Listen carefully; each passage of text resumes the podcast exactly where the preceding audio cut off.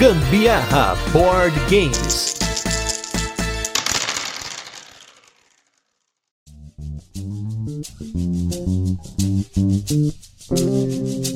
Será que existe ex-board gameiro? Estar dentro ou fora do hobby é só uma chavinha que você vira ou isso tem mais implicações? Hoje no turno de comentários a gente vai abordar aqui o hobby de jogos de tabuleiro por perspectivas diferentes, de quem já foi de 0 a 100 e depois de 100 a 0, de quem já foi de 0 a Pax Emancipation e depois deu uma bela de uma segurada, e também se estar no hobby é como você ser uma traquinas de chocolate e não estar é uma traquinas de morango, que é uma que eu não curto muito. Temos aqui um convidado que é 100% Traquinas Morango e um convidado que tá na Traquinas 66. Então vou começar pelo nosso convidado Traquinas Morango. Eu estou com ele, uma das grandes referências até hoje de criação de conteúdo de jogos de tabuleiro, principalmente no que diz respeito à qualidade, em dicção, em carisma e principalmente na clareza do conteúdo e, claro, também sempre falou a real com o seu público. Estou com ele aqui, tirei da aposentadoria Davi Coelho do Sigo Coelho. Tudo bem, Davi? Tudo bem, Gustavo. Eu tava na dúvida de qual traquinas eu era. Eu precisei que você esclarecesse aí o,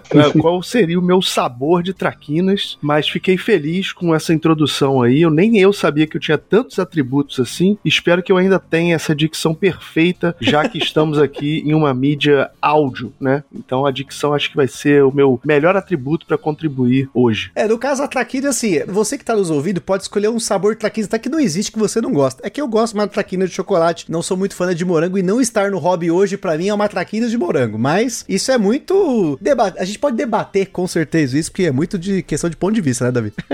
É, o cara começa o programa dizendo que não gosta de mim, né? Assim. não, não do estado, do estado do hobby que você Foi está Foi muito boa a conversa, ficamos por aqui. Sabe os créditos, né? Nesse caso é só tirar o recheio que o resto é aproveitado, cara. Aí, é, ó, tá vendo? Aí. O recheio é, é, é, não jogar, né, Davi? A gente vai falar sobre isso, né? Pra mim, isso seria a minha traquilha de morango. Nesse momento, se eu não estivesse jogando conforme você me relatou antes do nosso episódio aqui, eu estaria muito triste. Mas a gente vai conversar sobre isso.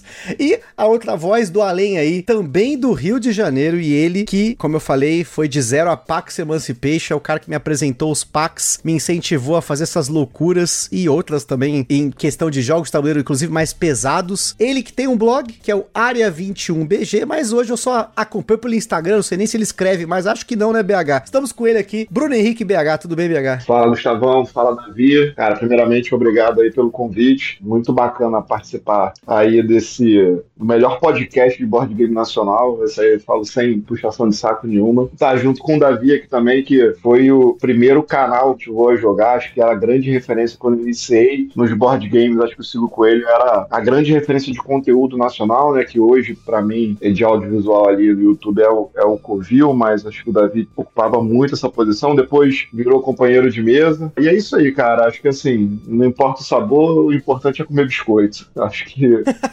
É, Mas é bolacha ou biscoito? Né? Reforçando o biscoito da frase do, do BH, né? Aqui não falaremos de bolacha, só biscoito da não, jamais. Qualidade, não importa se você gosta de morango ou chocolate, o negócio é biscoito. Não, e eu Mas vou concordar é isso, com esse assim, biscoito porque tá escrito na embalagem, biscoito recheado. Do caso da é Traquinas, é tá na embalagem. Bolacha é uma invenção em algum momento da história, alguém inventou. Bolacha é tapa na cara, né? É. Nada mais do que tapa na cara. É isso. Ou é que eu tô bolacha. usando pra colocar minha garrafa d'água aqui também. Também.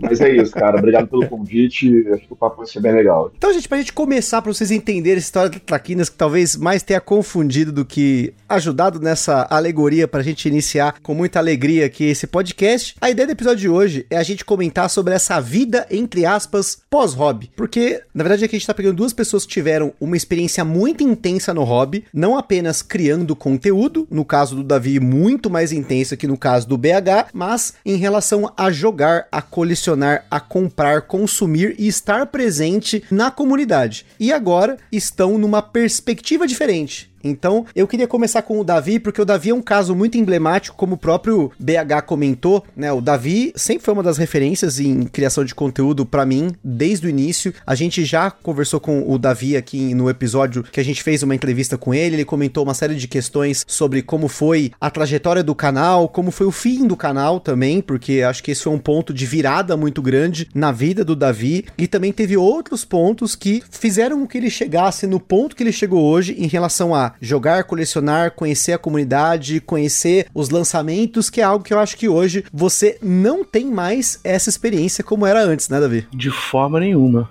Hoje é uma vida completamente diferente de. Eu já nem sei, acho que vou fazer quatro, quatro ou cinco anos que eu parei, eu já nem, eu já, já perdi a conta. Eu acho que eu parei foi em 2020. Foi janeiro ou fevereiro de 2020. Então vamos fazer quatro anos aí já que eu já, já parei de, de produzir conteúdo pro YouTube, né? Qual foi a última vez que você jogou um jogo de tabuleiro que você parou para jogar um jogo? Depois, qual foi a última vez que você comprou um jogo e se ainda tem jogos na coleção? Pelo amor de Deus, aí é puxar muda. Cara, provavelmente minha última mesa de jogo foi com BH. Eu nem lembro, foi, foi algum, algum daqueles lá do Império. Ah, verdade, verdade, verdade. Dune Imperium. Aí. Isso deve ter. Ah, tem menos de um ano, né? Ah, é, tem aí. Eu posso ver depois aqui no BG Stats, mas deve ter uns 4, 5 meses. É, porque nesse tempo que eu tô parado, a gente marca assim, esporadicamente. A gente tentou fechar uma joguinha nossa, eu, BH e Thiago e, Rafa, na minha casa, né? Porque hoje eu sou o que tem os, o filho mais novo, então eu tenho prioridade. Sim. E aí, assim, a gente conseguiu até emplacar, acho que umas três ou quatro jogos seguidas, assim assim, uma época, aí BH viaja muito, Rafa também viaja. É, eu tava morando num lugar super distante, que é a Barra da Tijuca, né? E aí dificultou assim, aí quando é aquilo, né? Falta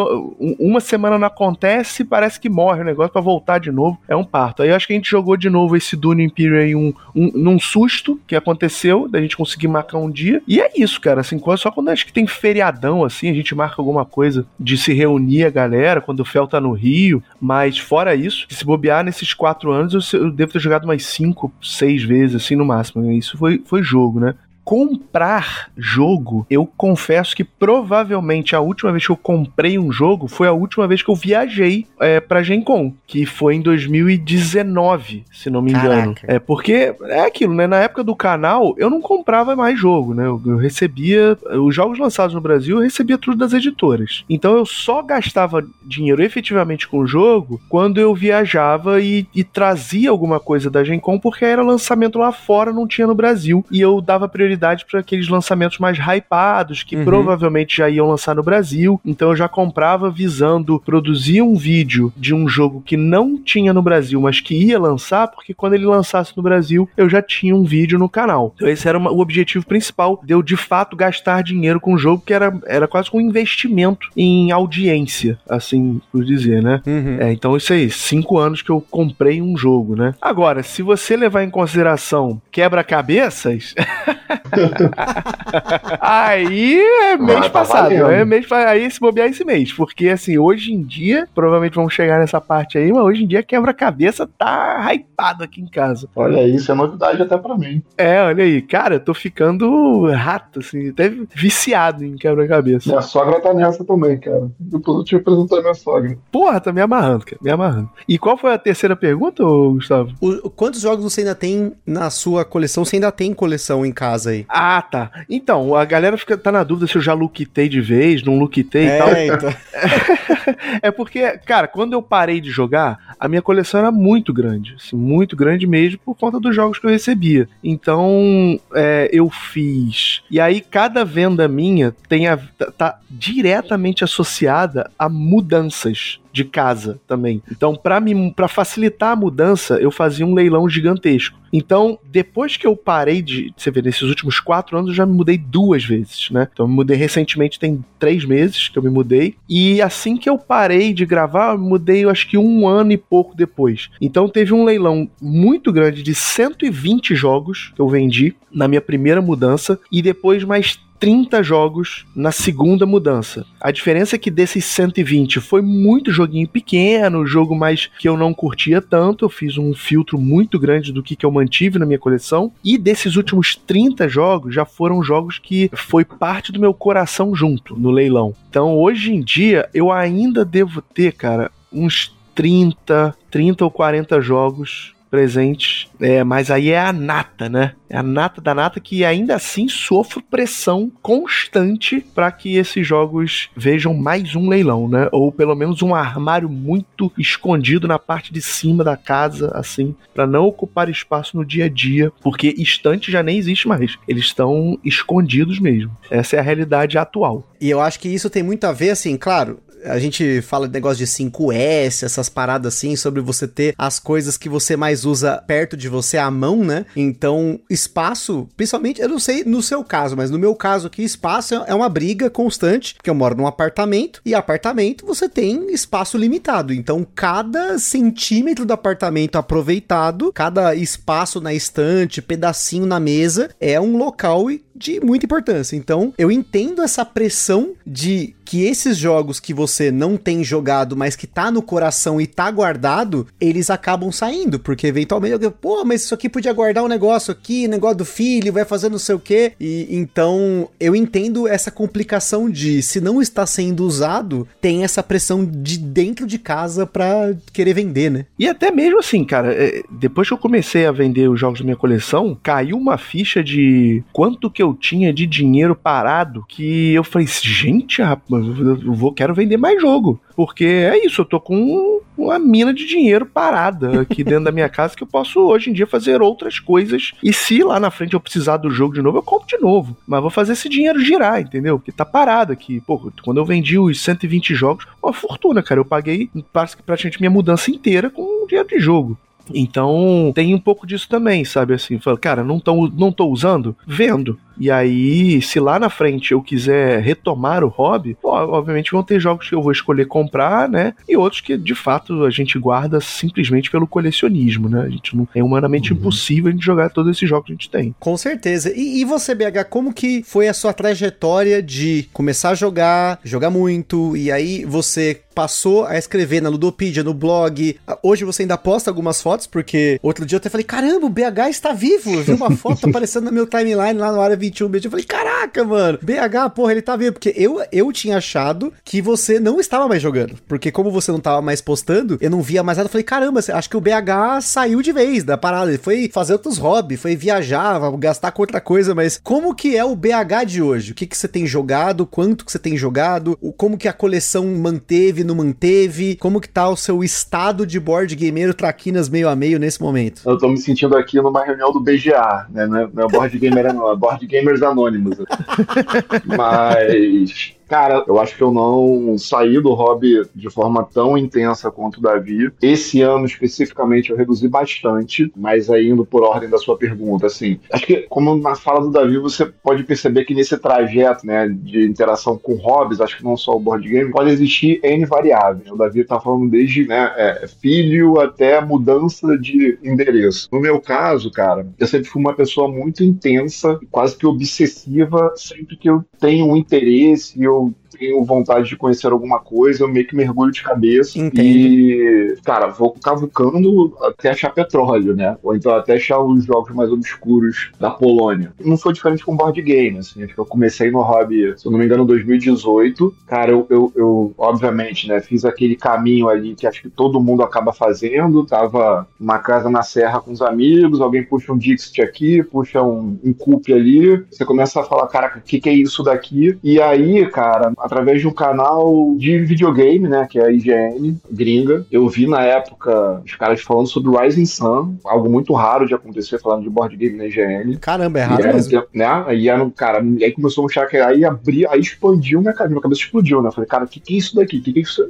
Assim, eu tava vendo que existia Coop Dix, mas que brincadeira é essa? E dali pra frente, cara, foi, assim, uma exponencial, né? Ainda em 2018, eu já devia ter, sei lá, uns 50 jogos em casa casa. Aí eu fui querendo conhecer os Ameritrash, fui querendo conhecer né, mercado nacional. Daqui a pouco eu já tava comprando jogo no BGG, entrei no Kickstarter e a coisa escalou muito rápido, assim, né? Então acho que entrei no hobby 2018, 2019, cara, já devia ter perto de 200 jogos aqui em casa e jogava, enfim, aquela média de mais de 200 partidas por ano, né? E aí, apesar disso, assim, eu sempre tive muito uma preferência por jogar mais com meus amigos. Acabou que eu também sempre tive muito essa facilidade de conhecer gente nova e tudo mais, e, enfim, um amigo em comum que nem joga board game me apresentou LPP na época, aí uma coisa vai puxando a outra, você vai conhecendo alguns grupos, você forma ali, né, um, um círculo mais próximo. Eu sempre fui, eu gostei muito de jogar em casa ou na casa dos outros, eu nunca fui muito de pra evento, pra, pra luderia, nada disso, mas ainda assim, no auge da febre, ainda frequentava alguns desses lugares e tudo mais.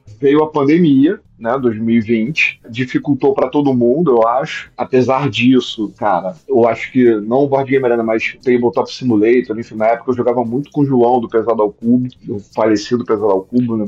Falecido Pesado ao Cubo. Do Joãozinho, tá lá no Canadá. E é por isso que eu fiz questão de reunir toda a minha família, menos Luísa, que está no Canadá. Mas enfim, mas cara, continuei muito atento ainda ao mercado, é. e aí, enfim, jogando as novidades no tabletop, continuava comprando jogo, enfim, né? Aquela coisa, a gente não sabia quando aquilo ia acabar, quando ia voltar. Tinha ainda um grupo dentro de casa para jogar, né? Minha mulher jogava, minha sogra jogava. E, enfim, né, junto com aquilo ali, um, um jeito de pôr para fora também, né, esse, esse contato com o hobby, acho que até não só de colocar para fora, mas de, de manter essa espiral de conhecer, de exercitar o hobby, né? Que foi essa brincadeira de escrever lá na Ludopedia. Na época, eu até, assim, como eu, como eu fui muito rápido para fora do mercado nacional, né, e ficava meio que concentrando Kickstarter, BGG, fazendo essas compras lá fora, tentando pegar as novidades, eu falei, cara, tentava escrever mais sobre os jogos que ainda não tinham chegado aqui, era meio que essa a proposta do Área 21, fiz o Instagram junto. E aí, assim, aí a coisa foi. Acho que a pandemia ajudou a tirar um pouco esse fôlego, né? Porque, enfim, se estendeu mais do que a gente imaginou. Uhum. A retomada calhou de, assim, pô, alguns amigos se mudarem, né? Tem um amigão que jogava comigo, o Éder, que foi para Campinas, o LPP saiu do Brasil, o João saiu do Brasil, então, assim, os grupos foram diminuindo. E aí, cara, acho que, assim, meu filho também, né, que nasceu ali no final de 2018. Cara, foi crescendo e virou o meu grande hobby, né, assim, agora o moleque fez cinco anos no final do ano passado, mas ano passado que acho que quando eu tirei o pé mesmo, assim, né, ele já com uma uhum. idade de quatro anos ali virou aquele parceirinho e, cara, aquilo ali, porra, consome meu tempo com uma alegria absurda e, naturalmente, sobra menos tempo pra... Porque é um, é um hobby que demanda muito, muita dedicação, né, pra se executar, assim, não só de tempo, mas de juntar as pessoas, enfim, né? E dinheiro. E dinheiro, obviamente, né? E aí acabou que eu também decidi, cara, tinha alguns hobbies que eu tinha perdido que voltei de forma mais intensa, como a leitura, como o próprio videogame, enfim, que acho que esse ano voltou, o Arthur também começou a jogar videogame, comecei a jogar com ele, então isso influenciou um pouco. E aí, cara, você meio que, assim, você vira uma chave mesmo, eu acho, sabe? Passa a enxergar aquilo ali por conta né, dessa mudança de vida, você passa a enxergar o hobby de uma maneira diferente. Vendi alguns jogos que eu tinha um certo apreço pelo colecionismo, né, eram jogos que estavam parados aqui, mas, ah, pô, eu tenho a coleção toda do Vital, então eu quero manter a coleção toda do Vital. Mas aí, cara, veio aquele Weather Machine, achei o jogo horroroso, que era o jogo que eu joguei na minha vida. Falei, cara, não Caraca. tem porquê eu, man eu manter 800, 900 reais parado na estante. É um pouco da, da lógica do, do Davi, só porque, pô, pra falar que tem a coleção completa. Isso não faz o menor sentido quando você para para racionalizar isso. Então, assim, perdi um pouco desse apreço, né? Consegui vender boa parte da coleção aqui. A coleção ainda tá um, ainda média para grande, deve ter uns 80, 90 jogos aqui ainda, mas, assim, tenho comprado muito menos do que vendido, eu acho. Né? E é engraçado, porque eu olho, assim, para 2023, que eu joguei, sei lá, 60 partidas, 65 partidas no ano, e eu falo, cara, a maioria delas foi muito prazerosa, sabe? Tipo, os jogos que foram lançados aqui no Brasil, que eu efetivamente quis jogar, eu peguei, joguei, cara, tive experiências fantásticas, né? Como é, o Hegemony, foi uma baita, assim, joguei, consegui jogar três vezes e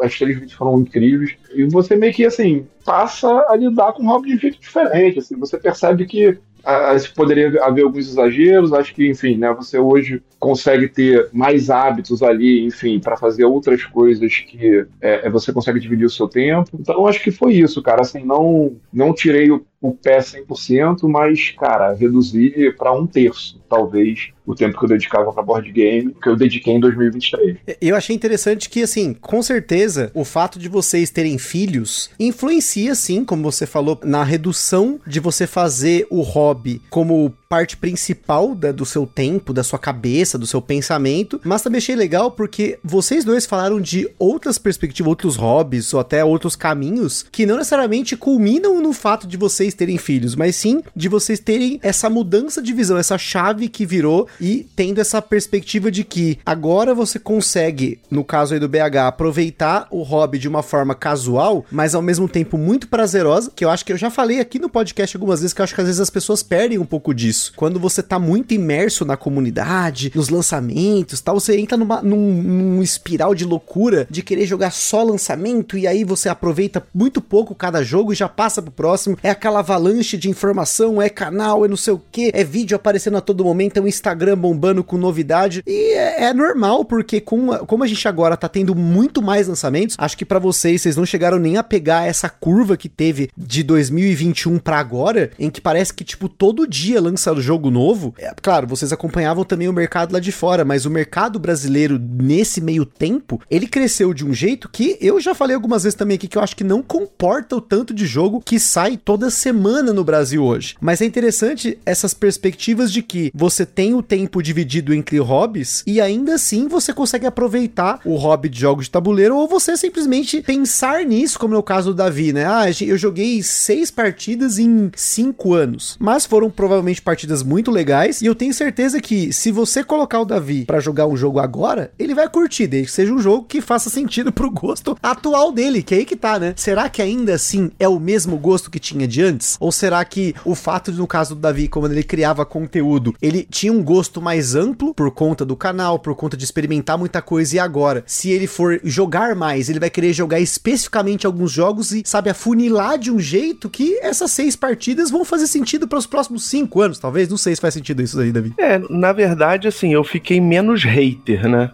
o que aconteceu muito no, no, no, final da minha trajetória ali do Sigo Coelho é que eu tava ficando um, um pouco saturado de ver mais do mesmo saindo no mercado. Tipo assim, ah, é o mesmo jogo com uma skin diferente, uma quantidade absurda de jogo ruim sendo colocado no, no mercado também, simplesmente pelo fato de o que movimenta, o que parecia que tava movimentando a, a indústria era a novidade e não a qualidade. E aí eu mesmo comecei a ficar um pouco com saco cheio da minha própria opinião, que era sempre reclamona, sabe? Eu já tava sentindo que eu tava reclamando demais do mercado. Então toda vez que eu abri o microfone para falar, era para falar mal de, de alguma coisa relacionada à indústria. E isso tava me fazendo mal. E aí na hora de eu sentar para jogar, a sensação que eu tinha é que primeiro eu tava fazendo algo forçado, que eu não queria estar tá ali. E aí a minha cabeça começou a ir para outros lugares. Então isso foi minando também o próprio prazer de jogar o hobby e aí também culminou com o filho, né? Aí junta uma coisa com a outra. Só que o que acontece hoje, quando eu sento para jogar, é muito menos sobre o jogo e mais sobre ver meus amigos. Uhum. Coisa que a pandemia fez a gente se afastar, porque o nosso hobby é presencial e a gente passou por uma quarentena. Então, hoje em dia, eu enxergo o, o jogo como um pretexto para eu ver meus amigos e colocar o papo em dia. Claro. E é disso que eu sinto mais falta do hobby do que o jogo em si. Então, se você colocar um jogo que eu nem curto muito, de um estilo que eu não gosto muito, eu vou encarar aquilo como uma coisa positiva, porque o entorno daquilo para mim tá sendo prazeroso, que é trocar ideia com as uhum. pessoas que eu gosto. Então, às vezes eu fico, ah, vamos marcar de jogar. Vamos, cara, eu tô mais pensando em botar o papo em dia com o BH, com o Thiago, com o Rafa, com o Fel, do que simplesmente jogar. O que tá ali na nossa frente, eu vou me divertir, sabe? E aí é óbvio, né? A competitividade, ela vai surgir no meio da partida. Porra, não, agora eu entendi como é que joga essa porra, vou tentar ganhar. Sim, mas uhum. beleza, eu já troquei uma hora de, de resenha antes daquela partida começar. A gente fez uma pausa de duas horas para comer uma pizza e a partida levou seis horas de um jogo que leva uma hora, entendeu? Então é mais isso. Entendi. É, é. é, bem menos sobre os jogos e bem mais sobre o rolê em si, né? No seu caso, tipo, não importa tanto o jogo, até porque você vai falar assim: ah, não, vou marcar de jogar. Não é tipo, vou marcar de jogar o quê? É vou marcar de jogar, né? Exatamente, cara. Aí, aí hoje em dia, como eu também não conheço mais nada, nada. O BH e o Thiago vão escolher o cardápio, sabe? Não, vamos jogar isso aqui que a gente fez, jogou uma vez e foi muito maneiro. Beleza, vamos jogar. E eu vou tomar uma surra, porque os dois já jogaram a porcaria do jogo. Então, mas, mas tudo bem, sabe? Tudo bem. Eu tô ali pra ver a galera. Com o Thiago na mesa, qualquer um leva surra, né? A grande verdade é essa. É, com o Thiago na mesa não tem jeito. O Thiago tem que ser nerfado. Ontem eu tomei duas, inclusive. Aí não tem como. Ainda mais se o Thiago já jogou o jogo, né? Aí já era, esquece. Mas a gente já, já sabe disso, já aceita e a gente disputa o segundo lugar. É, foi o que aconteceu ontem. Peguei dois jogos que ele já tinha jogado, perdi os dois, obviamente. Mas é, é engraçado isso que o Davi tá falando, porque eu acho que assim, né? Acho que nossa vida é feita de ciclos, né? E nessa questão do hobby com board game, acho que invariavelmente todo mundo vai passar um pouco, um pouco por essa epifânia. Não necessariamente de você, acho que no caso do Davi, por né, ter a questão de produzir conteúdo passou por essa coisa mais rabugenta, né, como ele falou. Mas, cara, é assim, eu não tinha coisa, a, a obrigação, ou pelo menos eu nunca senti isso, apesar de tentar sustentar ali um Instagram, um blog e tal, de ficar produzindo, mas eu tinha aquela necessidade de conhecer o máximo de jogos possíveis para estar tá update no mercado, sabe? Tipo assim, cara, eu, eu queria ser um, um, um hub de conhecimento de board game e, e, essa epifânia de falar assim, cara, parece que eu tô, assim, de, de 100 jogos que eu joguei, 50 parece que são repetidos, sabe, de alguma forma. Ou então 50 não me causaram nenhuma experiência diferente ou que eu tenha vontade de repetir. Enfim, eu só sentei ali, joguei, o tempo passou e eu vi quantos pontos cada um fez. É, eu acho que você começa a aplicar um tipo de filtro nessa ludoteca aí que você passa a jogar, que você efetivamente percebe que você não, não tem necessidade de jogar aquela quantidade de jogos. E aí me parece que um mercado de board game, e aí trazendo um pouco para a realidade do Brasil, ele não está num modelo sustentável. E isso também, assim, é, acho que a indústria em si também foi uma das variáveis que me fez afastar um pouco, porque peguei para ver isso hoje, cara. Pela Ludopid em 2023, só de jogo base, tá lá como lançados 430 jogos. Só Galápagos foram 84, né? Tudo bem que tem Grow, tem, pode ter um outro ali que tá como lançado e foi só anunciado, mas enfim, tirei o filtro anunciado e botei só o lançamento. Então, assim, cara, é, 430 jogos lançados no ano, de 365 dias, é difícil você até saber para onde você corre, sabe? Tipo de, cara, o que, que eu vou comprar, o que eu quero jogar. E aí, se você tá nessa paranoia de, pô, ter que produzir conteúdo para todos os jogos, né? Que era, né? Assim, eu nunca vivi isso, mas eu fico imaginando essa galera, que era o caso do Davi, que, pô, de repente tá recebendo o jogo por 10 jogos por mês, sei lá, 15 jogos por mês, pô, pra pegar tudo, ler regra, é, arrumar gente para jogar, gravar o vídeo e tal. Cara, não tem como você sustentar prazer nisso, entendeu? É, pelo menos eu, no meu ponto de vista, assim. É, então, acho que até, assim, a questão da redução, ela passa muito para aumentar a quantidade de endorfina que aquela atividade te proporciona, sabe? E aí, isso passa a ser muito menos sobre o jogo, né, como o David disse, porque, cara, já não, não me interessa, sei lá, se, pô, a MeepleBR anunciou cinco jogos novos, eu paro lá, olho e falo assim, caraca, assim, não quero jogar nenhum deles, eu quero jogar o jogo que eu sei que eu me amarro de novo com o Davi, com o Thiago, com a galera lá, pô, eu até fico brincando com o Rafa, cadê o nosso feudo anual, né? O, o Rafa gosta muito de feudo, então a gente joga uma vez por ano, pelo menos. Em 2020 a gente não conseguiu jogar. É, que é aquilo ali, cara, assim, pô, se eu jogar uma vez, um, um feudo naquela mesa, sabe, com aquela galera, uma vez por ano, pô, de repente vai ser muito mais legal do que eu jogar sei lá, 30 lançamentos de jogos água com açúcar que eu tava sem a menor vontade de conhecer, sabe? Só para falar que eu conheci o jogo que eu joguei, que eu tenho essa experiência aí no, no mercado de, de jogos de board game. Então acho que assim, não que, cara, todo mundo tem que jogar menos para aproveitar mais, acho que essa é a realidade de cada um e cada um sabe onde encontra prazer nas suas atividades. Mas para mim funcionou muito assim, sabe? Que qualifiquei muito mais a atividade de jogar board games a partir do momento que eu tirei um pouco essa pressão de jogar em quantidade, enfim, e passar a efetivamente entender o que, que são experiências que me, que me dão algum tipo de prazer. Né? E com a galera, efetivamente, que é maneiro de jogar, né? Muito do que o Davi falou funciona para todo mundo, assim, né? Porque também às vezes você vai num, evento, senta numa mesa qualquer ali, cara, pode ser o melhor jogo do mundo, e você não der match com a galera, cara, vai ser horas de vida perdida. Pelo menos eu vejo dessa forma. Não, eu, eu, concordo e é interessante porque você lá no comecinho falou sobre experienciar as coisas de uma forma muito intensa, né? Eu acho que é uma coisa muito comum da galera que entra no hobby, e a gente fez até um episódio aqui brincando sobre as fases da vida do board gameiro, né? Que é você começa ali no Coop, um Dixit, aí do nada você já tá com duas estantes, e aí você já quer conhecer tudo, né? Mas tem um ponto que você comentou sobre você conhecer os lançamentos e tal, que é justamente a indústria e a comunidade também. E uhum. sem dúvida, vocês dois tiveram uma experiência muito grande na comunidade, não só criando conteúdo, mas também estando nesses grupos, nesses círculos em que as pessoas têm esse gosto em comum. E claro, com isso você acaba vendo algumas coisas que quando você tira o pé e olha de fora, talvez a sua visão seja um pouco diferente. Então eu queria que primeiro o Davi comentasse, depois o BH, o como que vocês enxergavam a comunidade quando estavam dentro e o que, que vocês acham hoje, olhando de fora, não estando mais nessa loucura no meio do negócio, como que vocês enxergam esses mesmos comportamentos, até o próprio autocomportamento, né? Essa análise que vocês já fizeram aqui em parte sobre como era o comportamento de vocês de compra, de venda, de jogar, de conhecer, de procurar conteúdo, como que vocês enxergam essa comunidade que é formada ao redor do board game, que é fora, é Ludopedia, é grupos locais, é eventos e tudo mais. Esse ponto para mim é o um ponto sensível. Importante.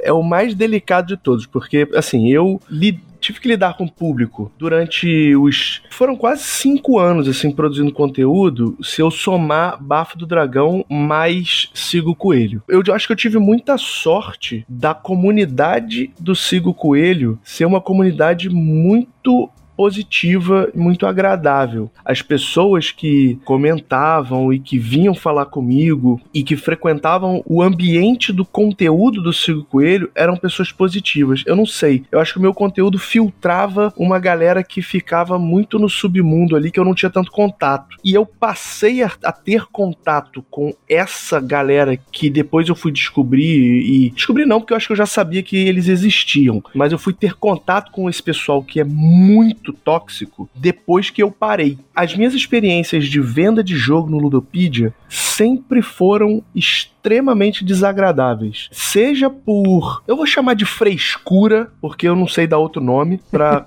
coisas relacionadas ao jogo, ao hobby, ou até mesmo ódio, assim, ódio gratuito que eu recebi em algumas ocasiões, seja de participação minha em canais ou de venda de jogo no Ludopedia. Tanto que todo leilão que eu tive que fazer no Ludopedia, eu relutei meses até conseguir fazer, porque é uma necessidade, porque infelizmente o Ludopedia hoje é o, é o melhor e se bobear o único canal em que eu consigo desovar uma quantidade muito grande de, de jogo com facilidade, independente do valor, até às vezes até por um valor menor, mas ele facilita isso. O, o revés é que você tem contato com uma galera que, cara, assim, é, são pessoas que eu quero distância na minha vida e que, inclusive, cara, eu tenho um carinho muito grande pelo Circo Coelho. Eu tenho plena consciência de que durante os três anos de Circo Coelho eu vivi o meu sonho. E eu sabia disso durante, o que é mais legal ainda, né? Eu não precisei parar de gravar o Circo Coelho para falar, nossa, como aquela época foi boa e eu estava vivendo meu sonho. Não, eu sabia disso ao longo do, daquele período. E até hoje eu tenho uma memória afetiva muito boa daquele período e tenho vontade de voltar o tempo inteiro. A questão é que quando eu tenho contato com essas pessoas de venda de jogo no Ludopedia ou que comentam ou eu fico sabendo do que acontece em grupos de Telegram por aí, quando eu faço participação em alguns conteúdos, eu fico feliz de não fazer mais parte desse ambiente. Porque são pessoas que, sim, que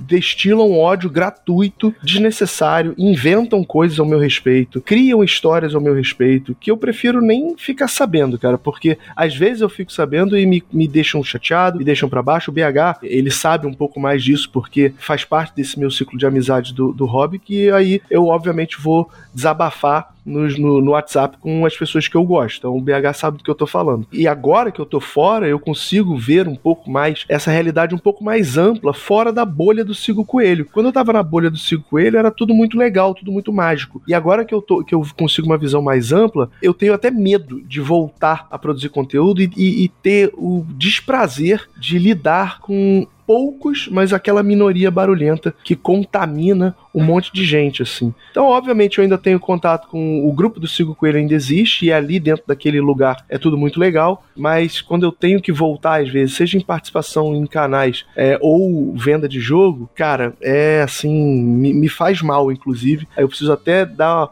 uns passos para trás e ter, ter, um detox do universo, porque é muito ruim. E aí eu fico. Mas assim, eu, não me faz querer parar de jogar, porque eu sei que se eu voltar a jogar, vai ser com meus amigos. E ali é um ambiente seguro. Mas evento não me dá vontade nenhuma de ir para uhum. não ter uhum. que cruzar com esse ambiente tóxico do, do, do, board game, sabe? Cara, eu vou até tomar cuidado, porque infelizmente eu não tenho simpatia do Davi para lidar com determinados assuntos. Mas vamos lá, assim. Primeiro, reiterar 100% e aí, se a galera que compra jogo no Ludopedia estiver escutando, e eu imagino que, cara, a audiência do Gambiarra aí com certeza pega muita gente que usa Ludopedia, assim, pessoal, se conscientiza que board game é um brinquedo bacana pra caramba, que você vai estar tá comprando de pessoa, de CPF do, do que é uma baita de uma ferramenta que te ajuda nessas transações comerciais. Assim, porque, cara, como realmente é insuportável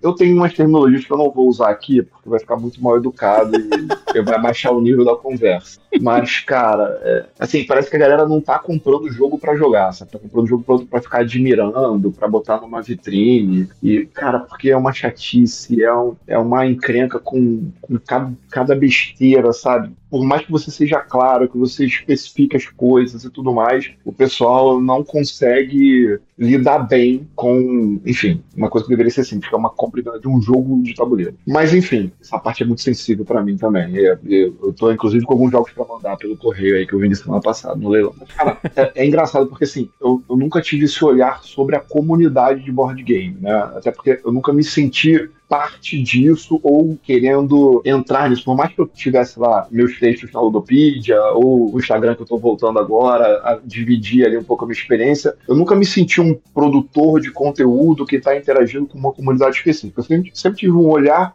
mais assim de mercado, né? E aí acho que é, é dos clientes, né, que são a galera que consome, e das editoras. E aí, cara, eu é, é, assim, eu tenho uma sensação que é, é um mercado muito, muito ansioso, pilhado, hiperativo, sabe? Que tá entrando nesse modelo não sustentável, que, né, modelos não sustentáveis são, na verdade, bolhas, que acho que tá para estourar a qualquer momento, e tá acostumando muito mal as pessoas. E isso passa por tudo, cara, assim, desde o modelo de negócio das editoras até os canais de comunicação que elas utilizam, que invariavelmente são os produtores de conteúdo. É, eu tô a sorte aqui de estar tá lidando. É, e aí eu acho que tem muitos produtores de conteúdo que, que consegue meio que escapar um pouco desse sistema, né? Assim, pô, a gente está aqui você não está aqui fazendo propaganda de nenhum tipo de jogo. Né? Uhum. Acho que nem é esse o viés do, do, do Gambiarra. Por isso até que, cara, que eu consumo muito podcast. Assim, o Davi, pô, porque ele acabou de falar que, cara, já tava. Chegou uma hora que ele só reclamava de jogo. Assim. Hoje você não vê, assim, cara, hoje os produtores de conteúdo estão ali para trabalhar com as editoras. Parece que não existe jogo ruim, cara. Assim, tudo é perfeito, tudo é maravilhoso, sabe? É tudo incrível. E aí, cara, fica uma chateação pela perfeição, pelo, sabe, tipo, uma supervalorização de uma parada que é basicamente um, uma diversão, sabe? Que deixa de ser diversão. E me parece que é um público que está muito pilhado, sabe? Tipo assim, é, é uma indústria que gera muita ansiedade, as pessoas ficam muito ansiosas e, e supervalorizando aquilo ali de um jeito, como se, cara, é um. E aí, até assim, isso vai desde do, do tipo, é, da forma que se vendem os jogos até efetivamente os preços que estão, né? Hoje em dia, sei lá, na época que eu entrei, eu me lembro que, cara, eu paguei numa importação por 900 reais no jogo, falei, eu tô ficando maluco. E é um jogo mega raro que eu tenho aqui até hoje, então não sei que, uma dessas produtos que eu paguei. Hoje em dia, tu paga mil reais num jogo nacional, né? Então, assim, então isso também ajuda você a, a, a criar essa atmosfera de preciosidade, ou de, né? É, quando na verdade continua sendo um jogo que você vai ter que sentar ali, vai usar, vai gastar, e quanto mais você gaste, utilize, obviamente, né, você pode ser cuidadoso com as suas coisas e tudo mais, mas, cara, assim, se joga pra experiência, entendeu? Então, assim, cara, acho que o board game ele, ele me deu a oportunidade de conhecer muitas pessoas muito legais que hoje eu tenho no meu, né, no meu círculo de amizades. Da, pô, Davi, o Éder, o Thiago, o Rafa, é, o Ladalbi, o LPP, o Fel, porra. É, eu cheguei em casa aqui, tá o Fel, pô, em casa jogando videogame com meu filho, eu nem sabia que ele tava aqui em casa, sabe? Tipo, é, então, assim, é, pô, eu sou muito grato ao board game ter me dado essa possibilidade de pô, aumentar meu ciclo de amizades reais. Que dane-se se vão jogar board game ou não, cara, é um prazer estar com o Davi, pô, né, convido para o aniversário do meu filho, tá no meu aniversário comendo uma pizza comigo, mas assim, cara, eu acho que, não sei, tá, acho que o mercado, né, a clientela, vamos dizer assim, do, para não falar na comunidade, não, não, não envelopar isso, né, de uma forma generalista, mas assim, eu acho que tá indo para um caminho meio esquisito, sabe? Que me afasta também um pouco, assim, me faz não querer fazer parte desse público, sabe? Mas assim, não, não me faz, é como o Davi falou, não me faz deixar, deixar querer jogar, porque eu ainda sinto muita, é, muito prazer e tem muita diversão em muitos jogos e com a galera que gosta de jogar. Mas assim, pô, ir pra evento e sentar numa mesa com gente desconhecida só para poder conhecer um jogo, cara, isso eu não tenho a menor vontade também. Ah, e, e, é uma parada muito louca, porque, assim, no caso de vocês dois, vocês ainda jogam, né? Tem casos de pessoas como a gente. Você mesmo comentou lá no, ah, no o Davi comentou no começo do episódio, ah, deu ter Luquitado. Acho que é bom reforçar para quem não conhece a história, mas o Luquita era um criador de conteúdo que, junto com o Jack explicador, ele fazia o Meeple Maniacs. E o Luquita, assim como eu, e acho que assim como o BH também, ele tinha um perfil de muita intensidade. Ele queria conhecer de tudo, ele tinha sempre opinião sobre os jogos, ele ia atrás dos lançamentos e ele criava conteúdo assim o tempo todo. Eu, o tempo todo eu me lembro do Luquita ter as lives do Meeple Maniacs. E era muito bom, né? Nossa, e fazia uns, uns tutoriais absurdos. Lisboa, Twilight Struggle. Se não fosse por ele, eu não teria aprendido esses dois jogos jogos, porque eram dois jogos que para mim eram muito complexos na época que eu joguei, e o tutorial que o Luquita fez era absurdo. Só que o Luquita, ele passou por um momento em que ele luquitou, é a brincadeira do Luquitar, porque ele vendeu basicamente quase tudo que ele tinha, depois ele vendeu o resto que sobrou, e ele saiu do hobby de uma forma muito intensa também, ele saiu de vez, vamos dizer assim, né? Hoje em dia ele ainda revisa manuais, porque eu também reviso junto com ele os manuais da Paper Games, mas fora isso, o Luquita não tem mais contato contato com jogos de tabuleiro. Ele participou nos últimos cinco anos, acho que de duas lives, uma do Greenhouse BG, mas porque ele ia falar também alguma coisa sobre música, que era algo que ele já curtia, e aí ele fez um Instagram de música e tal, e depois ele participou do Prosa lá do Covil, meio que para tentar fechar essa história. Então, se vocês não assistiram esse Prosa do Covil, mas tem interesse em, em saber da história completa, dessa história de Luquita vender tudo, da intensidade da, de como era a coisa, o Luquita falou lá. É que hoje ele não vai muito mais mais. Ele não vai mais em canais nenhum, né? E ele não tem contato mais com jogos de tabuleiro. Então, assim, tirando a galera que teve esse trauma e aí saiu de vez, vendeu tudo e pronto, não quer mais jogar, acabou, né? O fato de você tirar o pé ou não ficar nessa loucuragem que o tanto o Davi como o BH comentaram, da forma como você encara os jogos de tabuleiro, é uma forma só, é uma, uma, perspectiva, é um momento em que você vai olhar de uma forma diferente. Então, essa coisa de supervalorizar os jogos que não deixam de ser um brinquedo, uma diversão. É, é importante a gente comentar sobre isso porque eu, apesar de estar no hobby imerso, fazendo conteúdo, jogando novidade e a minha coleção tá muito maior do que eu gostaria que ela estivesse, eu consigo olhar dessa forma para me manter com o pé no chão, para que essa ansiedade que o, o BH comentou, ela não tome conta de mim também, porque tem momentos que ela toma, assim, dessa coisa de caramba, a galera vai fazer uma compra coletiva, poxa, vai aparecer um Kickstarter, um financiamento coletivo, um GameFound que seja, preciso pegar. Recentemente tava lá o Perseverance Castaway Chronicles episódio 3 e 4. E por sorte, eles não estavam enviando para o Brasil. Porque senão, provavelmente, eu teria entrado nessa loucura, apesar de ter jogado Perseverance umas seis vezes. O primeiro, o episódio 1 e 2, né? Não que cinco, seis vezes tenha sido um número pequeno. Porque para um jogo dessa magnitude, como a gente aproveitou aqui, foi muito intenso. Foram partidas muito memoráveis. É um jogo que tem muita coisa que eu gosto do tipo de jogo. E eu tive uma experiência muito legal. Apesar de agora eu não estar jogando ele, porque a gente dá, vamos esperar, ver se a gente consegue a cópia lá no futuro do 3 e o 4, a gente junta tudo, joga. Sei lá se no futuro estarei com ele ainda, não não sei, mas tem essa coisa de você, às vezes, tirar o pé, né? Eu, nesse negócio de colecionar, ah, queria colecionar os jogos do Vital, como o próprio BH comentou também. Eu não peguei o Weather Machine. Em seis oportunidades, mais ou menos, pelo que eu contei aqui enquanto ele falou o nome Weather Machine, eu, eu tava tentando pensar aqui, né? Em seis oportunidades, eu refleti e não comprei o Weather Machine. Não porque eu considero o jogo tão ruim quanto o BH comentou. Nossa, eu odiei esse jogo. E eu amo Vital. Então, mas eu tô com o On Mars e o Escape Plane jogado duas partidas cada um. Eu preciso jogar esses jogos mais vezes. Como eu aproveitei os demais, Lisboa, a gente fez um monte de partida. O The Gallerist, a gente chegou até a fazer. O,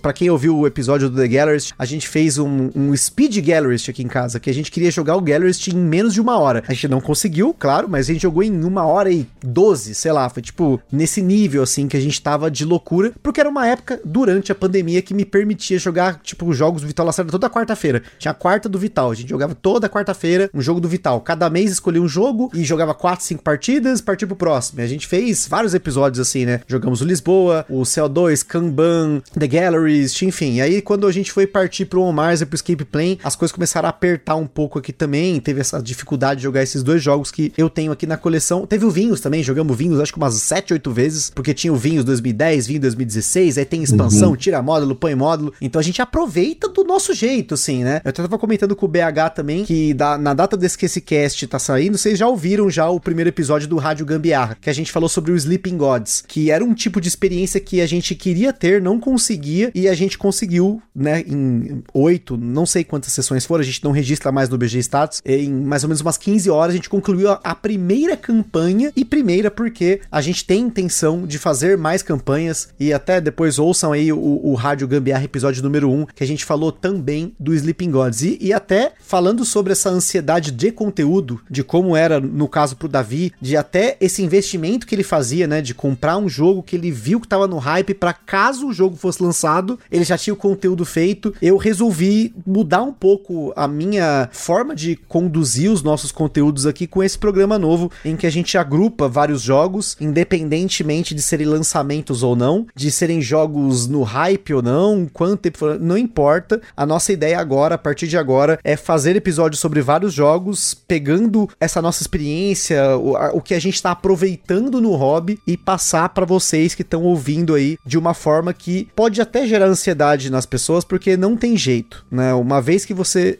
a pessoa conhece um jogo, dependendo do que ela gosta, ou que ela ouve, ou que ela assiste, ela sente essa coisa, putz, eu queria comprar, sabe? Eu até, para quem não tá acompanhando, eu também comecei um canal de vídeo em 2024, que é os Jogos de Cartas e Afins, em que eu só quero falar sobre jogos de cartas, jogos de baralho, carteados e coisas do tipo, porque é uma pira minha atualmente. É um tipo de jogo que eu acho que é bem democrático, ele encaixa muito bem nesses encontros que o Davi e o BH comentaram. Às vezes você tá, sei lá, você quer uma desculpa para chamar a galera, mas é difícil às vezes parar para jogar uma parada que, ok, o BH jogou Hegemony aí, pô, é um jogo que vai demorar seis horas de jogo. Não é sempre que essa galera talvez consiga, talvez o Davi consiga. Então, às vezes pega um, um, um carteado, um jogo de cartas e uma parada que vai gerar uma interação na mesa, então eu decidi fazer um canal sobre isso. E no primeiro vídeo que eu lancei, que foi sobre o Fuji Flush, eu já dei a letra que eu quero colocar vídeos sobre jogos que não tem no Brasil para trazer conhecimento, para ter esse hub de conhecimento sobre isso, como o BH comentou também. E já tem, ah, mas aí onde compra, vai ter dica de como importar. Então, assim, é difícil, porque você acaba sempre atrelando o conhecer a comprar. E aí isso acaba gerando uma certa ansiedade. Mas eu espero que, apesar de ter essa ansiedade, a gente consiga fazer uma parada que seja sustentável, que não, não entre nessa, nesse loop de novidade, você se sente obrigado em, em conhecer, e aí você queria estar tá jogando um outro jogo, mas ali tem a novidade, e aí, beleza, ah, você jogou a novidade, só que agora já entrou mais 10 novidades. E, claro, é bem interessante interessante hoje como isso funciona, como vocês comentaram, porque os criadores de conteúdo hoje que estão na ponta sofrem muito mais e aí sofrem entre aspas porque pode ser com ou sem aspas, acho que depende muito do como o criador de conteúdo encara isso, mas pela quantidade de jogos lançados, como o BH apontou aí dessa estatística da Ludopedia, é muito jogo. Ano passado a gente cobriu no Gambiarra uns 60 jogos, que seja. Desses 60 nem todos foram lançamentos, mas a maioria foi. 60, 50 jogos é um oitavo desse número que o BH colocou aqui. Um oitavo. Olha isso, é muito louco, né? Só reforçando, 430 jogos base, tá? Tirei as expansões. Jogos base. Então, a gente só. E, não, a gente cobriu uma expansão. Olha aí, a gente cobriu sim uma expansão. Teve a expansão do Paper Dungeons, que a gente cobriu aqui. Então teve sim expansão que, eh, para falar a verdade, expansão a gente nem cobre, porque aí é uma seara muito maior. Porque, claro, muito maior assim, somando base mais expansões, porque nunca vai ser mais expansões do que jogos base base aqui no Brasil, em lugar nenhum, né? Mas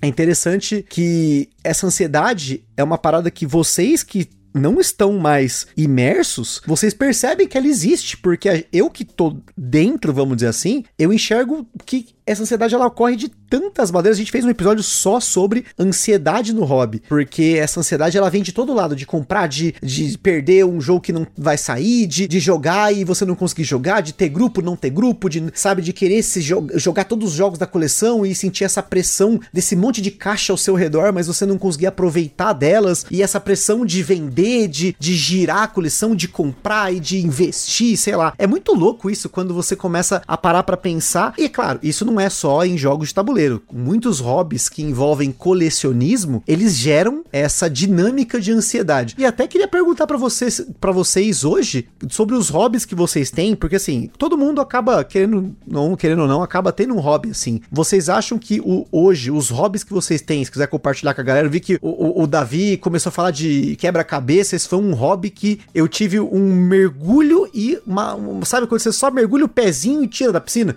porque só uma experiência rápida aqui. A gente comprou um quebra-cabeça acho de 1500 peças e eu não consegui parar enquanto a gente não terminou de montar. E assim, quando eu digo não parar, a gente tem aquelas mesas da Ludop Table que tem a parte de baixo que você tampa, né? Tem um tampo. E aí a gente colocou o quebra-cabeça embaixo, cara, eu não conseguia pensar. Às vezes, o meu horário do almoço do trampo, eu sentava na mesa e começava a separar a pecinha. Pô, preciso separar aqui porque tem os verde, verde claro, verde escuro. E aí você separa aí pelos cantos e não sei o que. Nesse nível eu, eu só mergulhei e saí, como sempre, a intensidade disso estava me estressando. Mas começando aí pelo Davi, depois pelo BH, eu queria que vocês comentassem hoje dos hobbies que vocês têm, como que vocês hoje vivenciam esses hobbies que não são jogos de tabuleiro, mas será que eles têm a mesma intensidade, o mesmo colecionismo, o mesmo consumismo? Como que está hoje o estado Davi, o estado do BH em relação a outros hobbies? É, eu tive várias fases já nesse período aí que eu tô que eu saí do BG. Durante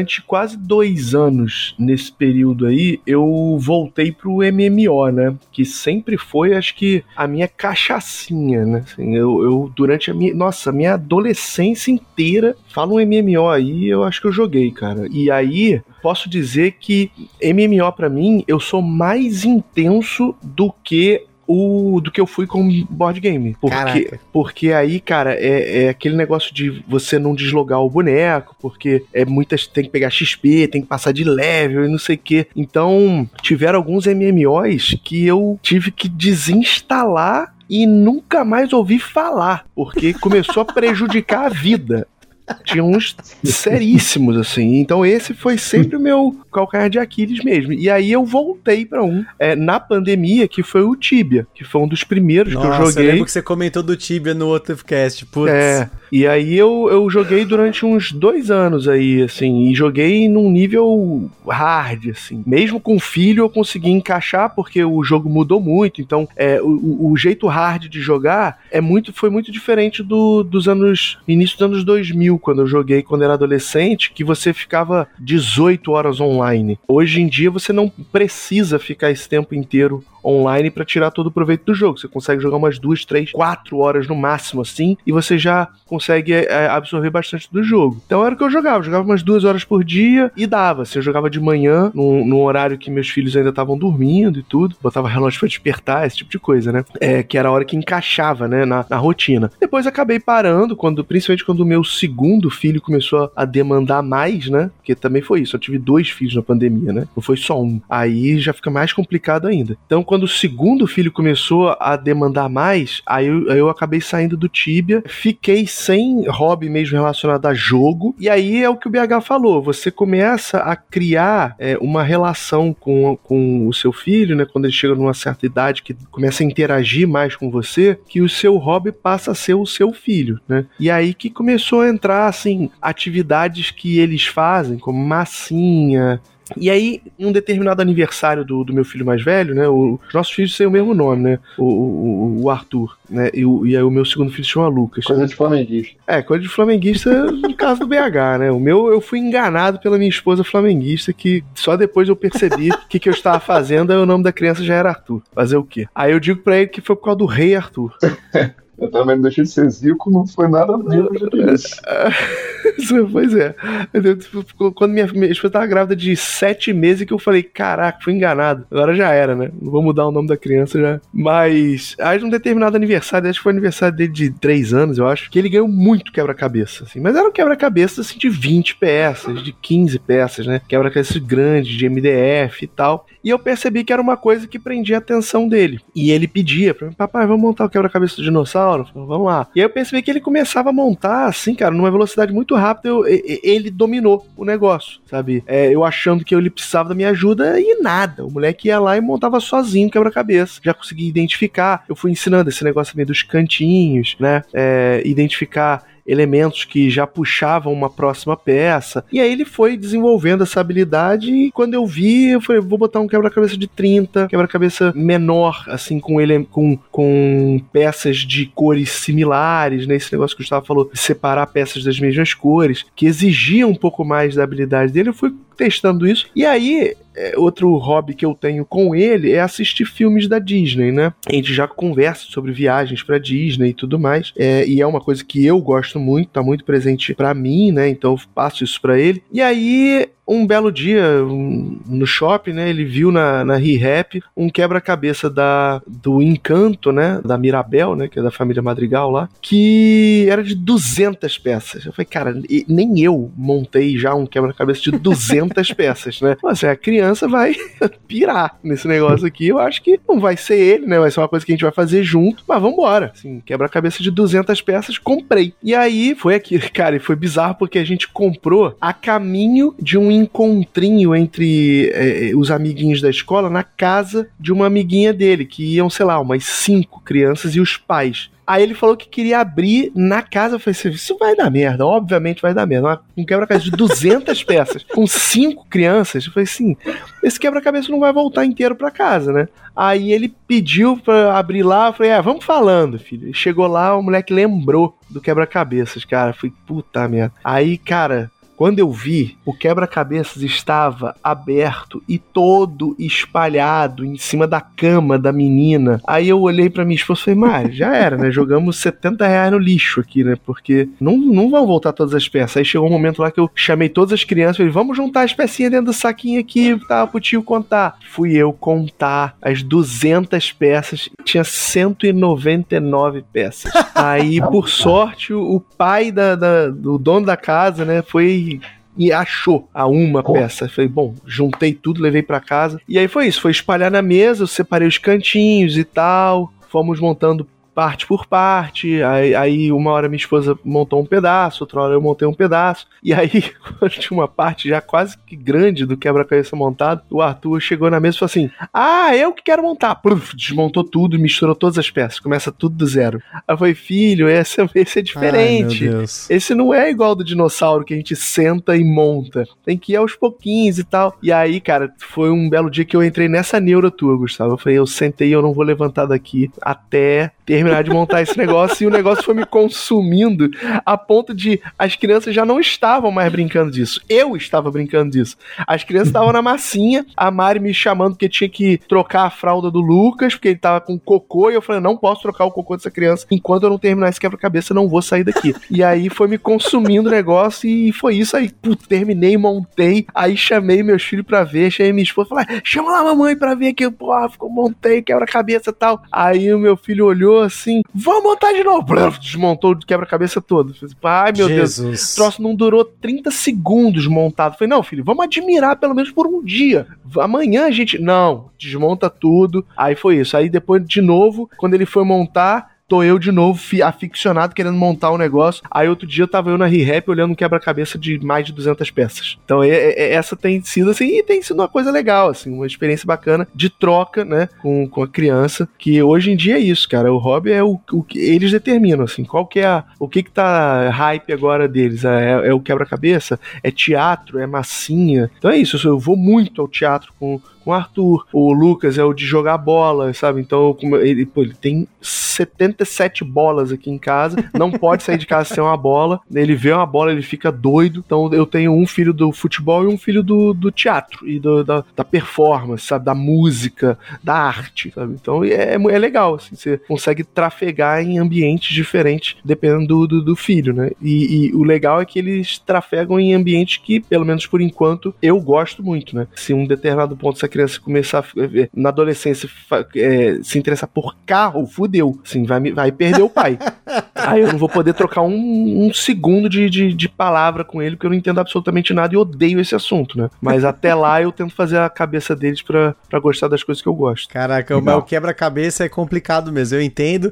O engraçado é que no meu caso também é um quebra-cabeça de dinossauro, a diferença na quantidade de peças. Não monte, gente. Você quer começar no hobby de quebra-cabeça? Procure imagens com cores fortes e que tenham contrastes entre as cores. Porque se você pegar uma porra de um quebra-cabeça, tem um monte de dinossauro, um monte de mato verde, é tudo igual, você tá ferrado. Você vai fazer igual a gente. Eu fiquei seis dias de tortura. Eu reparei isso, cara. Quando eu fui ver os outros quebra-cabeça lá na loja, tinha uma quebra-cabeça de acho que mil ou duas mil peças da Torre Eiffel. Aí eu olhei, era um céu azul de que provavelmente ocupa 1.500 peças e a Torre Eiffel deve ocupar uns 200. Eu falei, gente, eu não vou comprar isso. Porque vai ser ali, eu vou separar 1.500 peças azuis e vou ficar testando qual que encaixa. Falei assim, cara, desculpa, não, vamos pro... aí, eu, aí eu fiquei procurando uns de desenho, que é isso que você falou. Uhum. Tem contraste, tem vários personagens no quebra-cabeça. Aí eu fiquei de olho num lado do, da Frozen, que tinha pelo menos três personagens, era a Ana, a Elsa e o Olaf, mas ainda assim o, a parte de gelo era muito azul, da mesma cor. Assim eu falei, uhum. hum, tá bom, pode ser um desafio extra, também são 200 peças, talvez seja o próximo passo aí pro do Frozen. E você, BH, com você com toda a sua intensidade, como é que tem sido hoje? Eu sei que você continua jogando, não com a frequência que era antes, quase um quinto do que você jogava antes, né? Mas imagino que hobbies intensos você ainda deva ter alguma coisa aí, né? Não, cara, tem vários, vários. De, de forma prática, né? Eu acho que é isso que eu falei também, que reforçou agora. Acho que o momento que o meu filho tá também, a, a gente tá vivendo muito essa troca de descoberta e de experiência juntos, né? Então, assim, cara, o Arthur é, é um adolescente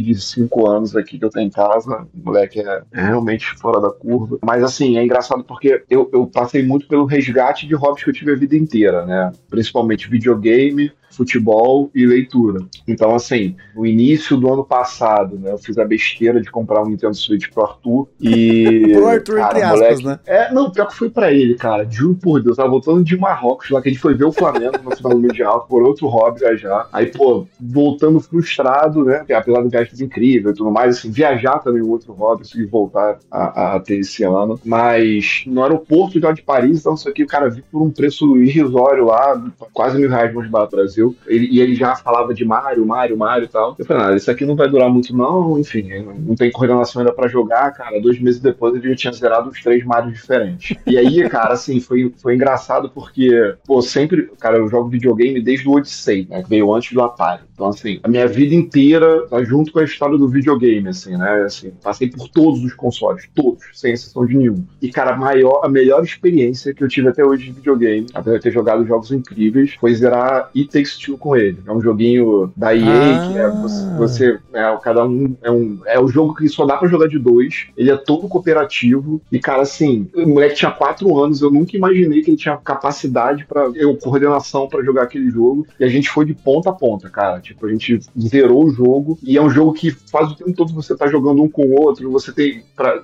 assim, uma pessoa tem que é, não dá para jogar sem a ajuda do outro, sabe? E é uma e é uma sim, história sim. familiar e tal, não sei o que, tem uma coisa ali, enfim, apesar de ser, é, são pais que estão se separando e no final acabam ficando juntos e tudo mais, então assim, cara, foi uma experiência absurda, assim, sei lá, a maior experiência de, de relacionada a game que já tive na vida foi jogar esse jogo com o Arthur. Então, assim, desde o videogame, né, passando também para a questão dos filmes, a gente viu, é, ele fez cinco anos e ele tava querendo ver o Star Wars, a gente viu a trilogia toda, né, Star Wars, o episódio 4, 5, 6. E eu até filmei umas reações dele, né, quando ele descobre que o, que o Darth Vader é pai do Luke, uma cara cara, pra mim também foi um negócio absurdo, porque, cara, eu sou mega nerd de Star Wars. E aí tive esse momento com ele, essa descoberta toda, esse, ocupou a vida dele por meses, a, a questão do, do, do, do, né, do universo Star Wars e tudo mais. Até o futebol, né? Que hoje ele tá fissurado por agora a Champions League, que ele tá fazendo álbum e, cara, virou fã do Haaland, apesar de ser flamenguista. Mas, enfim, já conhece todos os times, né, da Champions e a gente coleciona, tava colando figurinha. Só, só pra você ver, hoje, antes de entrar aqui no podcast, já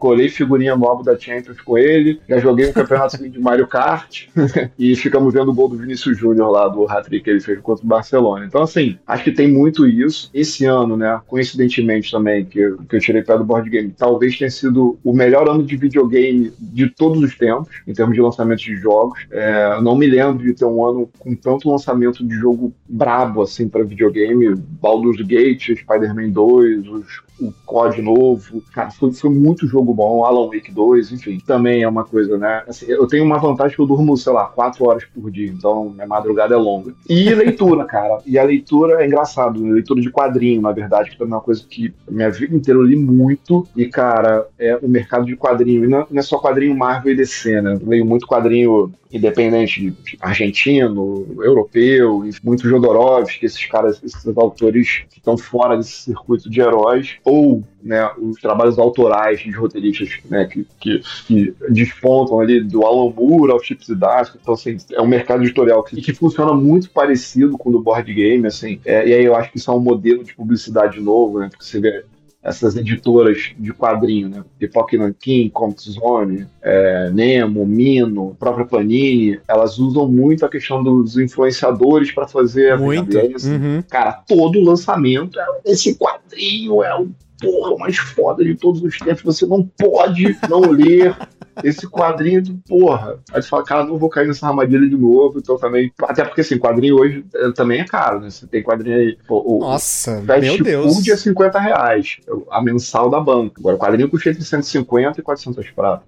Né? Tudo capa dura, 120 páginas, ônibus uhum. e tal. Então, assim, cara, acho que foi, foi muito esse resgate ali, né? De videogame leitura e, cara, as descobertas com o Arthur. Acho que isso aí foi que é, consumiu muito meu tempo e ainda sobrou ali um tempinho pra, pô, todo mês tá tendo umas joguinhas ali. O Thiago vem aqui em casa assim, o, o Thiago, né, que também jogava muito com o Davi, virou hoje meu grande parceiro de board game. Então, cara, às vezes ele chega aqui em casa 10 da noite. A gente, ontem ele chegou aqui, sei lá, já tarde da noite, a gente foi um Ark Nova, depois foi um Hit e vambora, madrugada Red Bull adentro, a gente consegue ainda achar esse tempo, né? Então, assim, cara, foi mais esse, esse resgate de hobbies que eu nunca deixei de ter, mas que voltei a ter mais intensidade, né? É, videogame muito por conta do ano absurdo que foi 2023 para os consoles, né? E a leitura, né, que, enfim, voltei a ler muito. E, cara, as, as descobertas Arthur. E aí, cara, é, assim, tem muito dos, dos hobbies que eu já tenho e tal, não sei o que eu consigo agora dividir com ele, mas os interesses dele também, que você vai, como o Davi falou, né? Você vai, você vai se adaptando ali, tá? Porra, comecei a gostar disso tal. Você vai descobrindo o que, que aquilo é e, e entra na brincadeira, porque é muito prazeroso. Outro dia a gente perguntou isso no, no lá no nosso grupo pro BH, né? Eu perguntei isso pra ele, porque o BH, ele indica quadrinhos pra gente, ele indica jogo de videogame, ele indica jogo de tabuleiro, ele fala do Flamengo, ele fala da Champions, ele acompanha a NFL também, ele manda foto do, do Arthur, brincando com o Arthur, e fora isso, o trabalho dele consome ele o tempo inteiro, a ponto dele viajar e não sei o que. Da, tem um dia que ele tá jogando com o Thiago na casa dele, no dia seguinte ele tá jogando com o Fel São Paulo, sabe? Ele é um onipresente. Aí eu falei, é falou, é, falou, BH, tu dorme? Aí ele tá desse caô aí, que ele dorme quatro horas. Eu acho que ele nem dorme. E se bobear, existem dois BHs e a gente não sabe. Porque eu não sei como ele consegue encaixar tanta coisa na vida dele e tendo filho ainda, sabe? Então é uma coisa assim a ser estudada. É, mas olha só, a viagem, por exemplo, é algo que ajuda muito a leitura. Né? Porque assim, cara, minha mochila vai pesada. Vai com cinco quadrinhos ali de capa dura, porque na ida e na volta eu já vou lendo, e no hotel, pô, não tem videogame, a gente vai, vai lendo também. Mas é isso, cara, a gente vai preenchendo o tempo ali. É como o Davi falou, cara. O que pega é o, esse, esse- essa, essa idade que eles estão, é muita descoberta. É assim, eles estão acordados, você tá ali.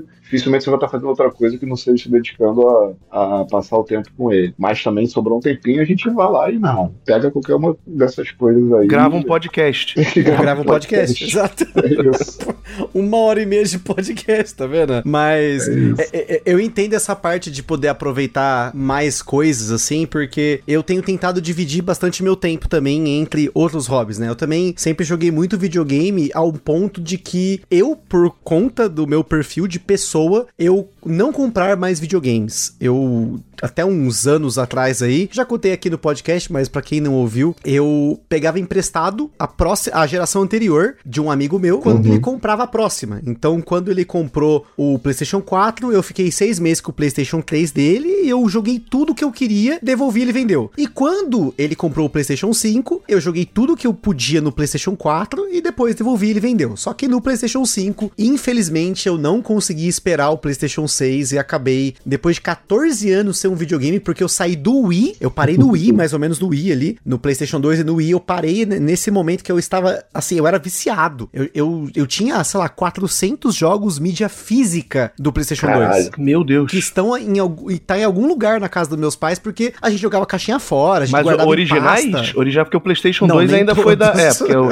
a- o PlayStation 2 tinha essa facilidade, né? Do, É, Graças a Deus, porque eu joguei É. muita caixinha fora. a partir do Porque- 3 acho que acabou isso, né? Mas eu não É, sei. a diferença é que agora eu tenho tudo digital, né? Então, assim, a parada é que, assim, eu tenho, eu, eu, eu assino a, a Plus Deluxe Extra, sei lá qual que é a categoria lá, e eu tenho acesso a um catálogo de trolentos mil jogos. Eu, eu pude jogar jogos que, desde os que eu tava com vontade de jogar da época do Play 2 de novo, tipo uns Final Fantasies que eu queria jogar de novo, até novidades. Tipo, saiu essa semana lá os jogos da, Ghost of Tsushima. Ghost of, oh, Ghost of Tsushima eu tenho a cópia física que eu ganhei de. de- mas na época não tinha ainda digital, né? Eu, pelo Uhum. menos no- na, na Plus lá, né? Então eu estou também nesse momento de redescobrindo os jogos, pegando muita coisa do catálogo antigo e jogando. Por exemplo, essa semana, essas semanas aqui, que esse podcast já saiu, eu já provavelmente já platinei já. Eu e a Carol estávamos jogando um jogo que já tinha saído há muito tempo que chamava Spiritfarer, porque a Carol queria jogar um jogo pra dois. A gente começou no Sackboy, o Sackboy me deixa muito nervoso.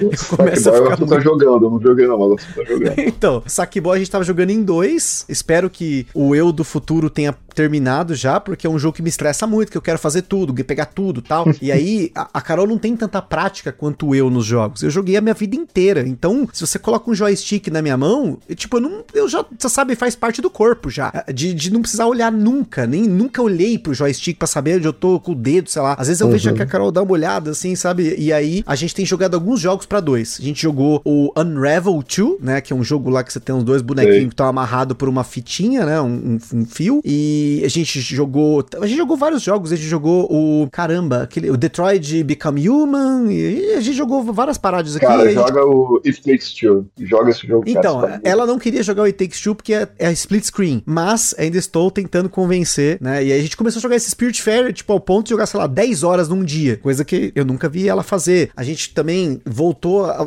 eu voltei, né? Mas a Carol começou a assistir os animes comigo, então é uma porta que se abre pra eu poder reassistir coisas que eu queria assistir de novo. Então, acabando essa gravação, por exemplo, eu vou assistir uns episódios do Yu Hakusho lá, de de boinha, que eu tava com vontade de assistir de novo. Então, é um tempo que você divide. Então, enquanto a gente tá jogando videogame, a gente não tá jogando tabuleiro, não tem como. A gente tá dividindo o tempo em, em outros hobbies, né? E ainda bem que hoje tem muita coisa em streaming, né? Então, os animes eu assisto no streaming, os filmes eu assisto as séries, tá? A gente tá assistindo The Office de novo, beleza, a gente pega lá uns episódios, assiste e tal. Então, não, não ocupa tanto espaço e principalmente não tem tanto gasto, porque você falou do- dos quadrinhos, né? E já me deu um negócio, porque eu acompanho um amigo meu, o, o- Luiz, que ele tem um canal lá sobre mangás e ele tem um Instagram também e tal. E eu vejo pelos preços que são hoje que é um hobby insustentável pro quanto eu consumia. Tipo, eu comprava de 20 a 30 títulos mensais na, na época É, que eu colecionava difícil. mangá e tal. Então, tipo, além do preço, tem a questão desses volumes agora são muito maiores, né? Então, o que antes lançava por mês, a gente tinha s- 200 páginas de mangá por cada título. Começou com os de 100 páginas, e aí eles começaram a lançar os tankobons lá, tankobon, né, Então, que é é. Tudo 2 Isso. em 1, 3 em 1. Agora é tudo 2 em 1, 3 em 1. Eu fui comprar, eu, eu tenho, peguei só porque tava barato e pra coleção mesmo. O volume 1 do One Piece 3 em 1. Tipo, já é Uhum. uma bitela, é um tijolo. E, e, e cada edição é 90 pau. Aí o negócio tem 50 volumes. É, então, é insano o negócio, assim. E eu acho que ele cai nessa mesma insustentabilidade que os, os- o hobby de jogos de tabuleiro, ele tá chegando. Ele, assim, se já não chegou, né? Eu acho que ele já tá num momento, assim, não quero ser alarmista nem nada, mas eu acho que já lança tanto jogo que as pessoas não conseguem consumir. E, e, e, gente, pensem que as lojas, as editoras, elas têm estoques. E cada jogo que lança são, sei lá, 500, mil unidades, duas mil, sei lá quantas mil unidades. Tem jogos que a gente sabe que escoam muito fácil. Muito jogo da Paper Games, por exemplo, vende muito por mês. Então, tipo,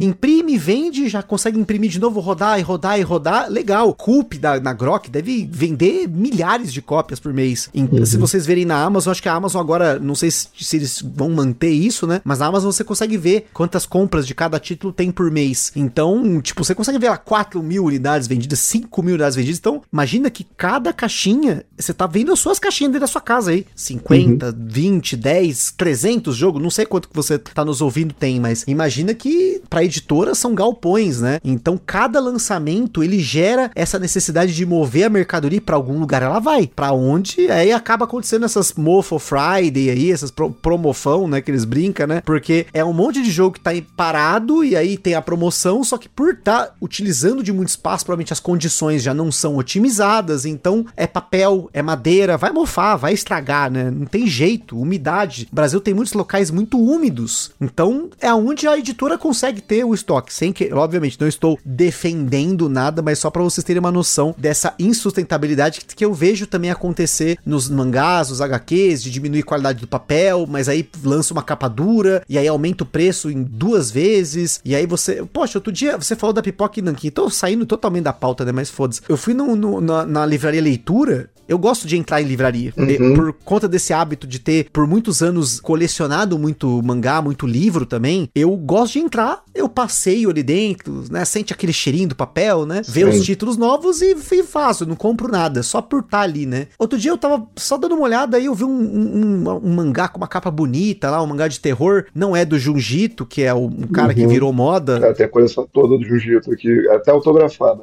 Cara, Junjito, eu sou daqueles cara, eu lia Junjito quando ninguém sabia que o Junjito existia fora do Japão. E agora, ainda bem que o Junjito se tornou mainstream. Então eu fico muito feliz porque é um cara que escreve histórias incríveis. Se você nunca leu nada do Junjito, gosta de terror e bizarrice, Junjito é o cara. Recomendo você pegar uma história, um Uzumaki, Tem o Uzumaki, é. um guiô, tá ligado? Umas maluquices, assim, o peixe do mal, essas paradas. É, Você começa por aí, depois você descamba pro. Mas também tem Netflix, tem os o anime dele lá já. Ah, mas é muito ruim, não faz isso não, não recomendo isso não. Deixa Então, a o anime é ruim? Eu não assisti o anime. É muito ruim, puta merda. É muito ruim, então não faça isso, fica contra a dica aí. Mas eu fui ver esse mangá e era um mangá de capa dura e tal. Falei, nossa, que bacana, né? Capa dura, quanto tá? tal. Cara, acho que é 80 pau. Falei, nossa, é volume único? Não, tem 14 volumes. Eu falei, pô, não era o Jiu-Jitsu, né? Mas, cara, 14 volumes capa dura, como que vou. Olha, vou te falar, Ah. 14 volumes capa dura a oi- a 80, 90 pau, não vou fazer o cálculo que vai dar 1.200 reais, vai, chutando aqui por alto, né? Assim,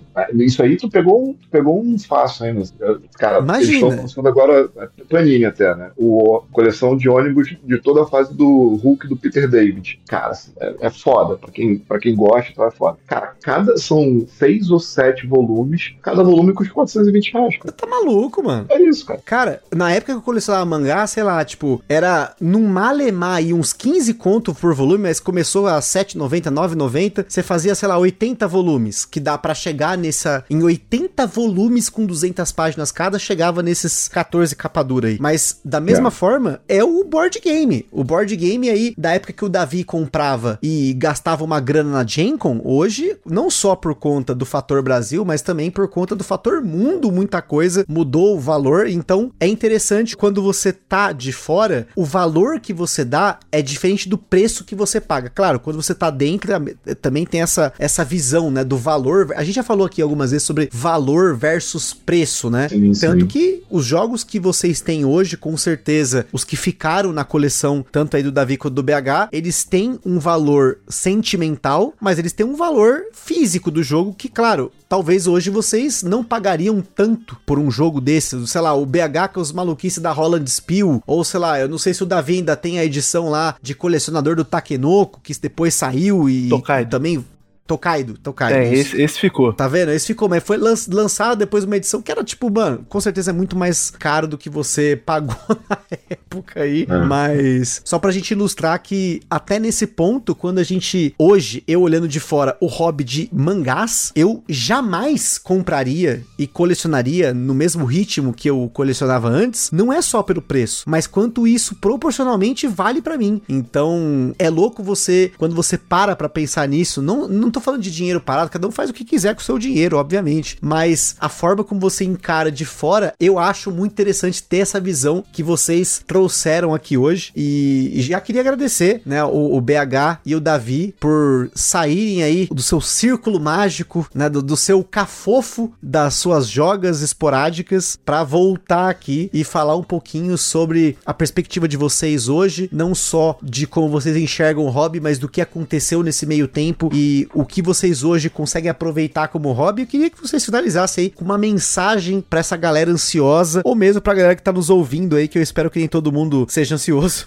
mas que o que vocês puderem aí pra gente finalizar e fechar esse episódio com chave de ouro. Bom, cara, acho que primeiramente obrigado novamente pelo convite. Acho que é, acho que esse bate-papo aqui, essa resenha é é uma das coisas bacanas que o hobby do board game proporciona, né? Enfim, apesar a gente estar distante aí, a gente já teve pô, várias interações, várias conversas super bacanas, assim. É, Davi, enfim, já é mais próximo, mas isso daqui acho que é um exemplo, cara, das coisas positivas que um hobby bacana pode te proporcionar, né? De, enfim, conhecer gente bacana, com afinidade, trocar ideia. E acho que, cara, acho que o recado é, é basicamente esse, assim. Acho que tentem enxergar aí o- os board games efetivamente como que eles são, né? Acho que uma fonte para proporcionar experiências divertidas, bacanas, uma, acho que uma brincadeira sem nenhum tom pejorativo da coisa, assim. É, brinquedo é legal, brincadeira é legal. Acho que o board game é isso é, e faz isso de uma forma muito rara, né? Que é essa questão presencial de estar junto com né, a oportunidade de juntar pessoas que você gosta para se divertir, para ter uma experiência bacana. Então acho que é isso, cara. Acho que independente se você estiver comprando muito board game, pouco board game, acho que cada um sabe do que faz da sua vida. Só encara isso como, como isso efetivamente é, uma diversão, uma experiência para brincar e se divertir e ter bons momentos com seus amigos. Porque tudo que passar disso daí, se tornar muito sério ou, ou te gerar uma ansiedade, aí a gente tem que começar a repensar para saber se efetivamente você está se aproveitando ou se a- esse hobby está te, começando a te fazer mal. É, eu acho que é exatamente por aí, assim, eu, eu, depois desse meu último leilão que eu fiz, cara, eu até comecei a ponderar as minhas participações é, em canais ou podcast e tal, pra realmente me distanciar mesmo, porque, assim, eu não quero ficar me expondo, hoje em dia eu tenho dois filhos, sabe, não tô afim nem de que exista uma possibilidade desse povo mencionar o meu filho, porque aí é capaz de eu de, de levar a coisa pra outro lugar, mas justamente por ser um bate-papo que não tem a ver com o hobby em si, né? É que eu achei uma, uma oportunidade legal, né? da, da conversa. Mas, cara, assim, acho que pra mim, tiver que dar uma mensagem pra galera, é o que eu mais fiz de interessante durante esse tempo no hobby foram os amigos mesmo. né? E aí o jogo era é, sempre foi pretexto, cara. Isso até mesmo quando eu tava no, no, no hobby, obviamente eu tinha que, que jogar muita coisa para conhecer por causa do canal e tudo, mas a resenha sempre foi o diferencial da coisa. Então tentem levar o, o hobby por, por esse caminho, assim, sabe? Não de da competitividade, ah, eu preciso ganhar tal, porque eu também já dividi mesa com uma galera que coloca a vitória no jogo acima, de, acima da amizade, cara, assim, sabe? Esse negócio de brigar e tal. Eu, eu até acabei indo pro lado mais do Eurogame por conta disso, né? Assim, não sou uma pessoa conflituosa, não sou uma pessoa. Sou uma pessoa muito competitiva, mas não sou uma pessoa que gosta de conflitos. Isso na minha vida, cara. Então, eu acho que assim, quando você começa a dividir mesa com a galera que não agrega muito nesse sentido do, do espírito da amizade ali pro, pro grupo, eu acabei sempre me afastando dessas pessoas escolhendo melhor ali o grupo, até que, pô, a gente conseguiu, acho que ter um grupo super bacana, assim, e dentro da nossa competitividade e complexidade de gostos de jogos, a gente consegue ser bem casual até, né? Quantas vezes a gente já, no meio de uma joga nossa, vamos marcar um dia pra gente se encontrar, fazer um, um, um, fazer churrasco e jogar um jogo euro pesado. Aí é lá na casa do Rafa. Aí o Rafa tem uma filha de 7 anos. Ela vem e começa a brincar com a gente. O dia inteiro se transforma em jogas casuais de Family Incan Game ou, ou, Party Game de Incan Gold. Sete partidas de Incan Gold seguidos por causa da Yaya, entendeu? E, e com um euro montado ao lado e termina o dia a gente guarda o jogo porque ninguém encostou naquilo lá, porque emburacamos em várias partidas de Incan Gold e aquele da aranhazinha que eu esqueci o nome lá que ganhou já também. É, eu acho que é mais sobre isso, sabe? Da ocasião, da casualidade, do contato com os amigos e as histórias que você vai conseguir gerar no meio disso. Porque quando vai para esse caminho de um falando pô, cara, assim, não quero nem terminar esse cast aqui falando dessa galera, porque não vale a pena. Então vamos ficar na mensagem positiva aí, foca nos amigos, na positividade, porque isso é o que tem de, de, de melhor. E quando for vender jogo, não poste foto no Ludopedia. Campanha. É. Acredita no que tá escrito, porra. Acredita no que tá escrito. Bom, gente, espero ter gostado desse episódio, que foi mais um episódio aí, que foi tema escolhido pelos nossos apoiadores lá do Catarse. Então, se você não apoia o Gambiarra no Catarse, não deixe de apoiar para que mais esses papos aconteçam aqui, fora de contexto de jogo. A gente não tá aqui fazendo resenha de jogo nenhum, fizemos uma resenha aqui de uma hora e meia aí, só falando sobre aspectos do hobby para quem tá enxergando de fora e, claro, para você também participar na da nossa comunidade, que é uma comunidade segura, e também escolher esses temas malucos que a gente bola aí uns temas, coloca pra galera, a galera escolhe, e aí eu tenho que correr atrás e dar um jeito, mas sempre sai um resultado muito legal. Então, mais uma vez, estamos junto aí, BH e Davi. Você que tá nos ouvindo, até o próximo episódio. Tamo junto.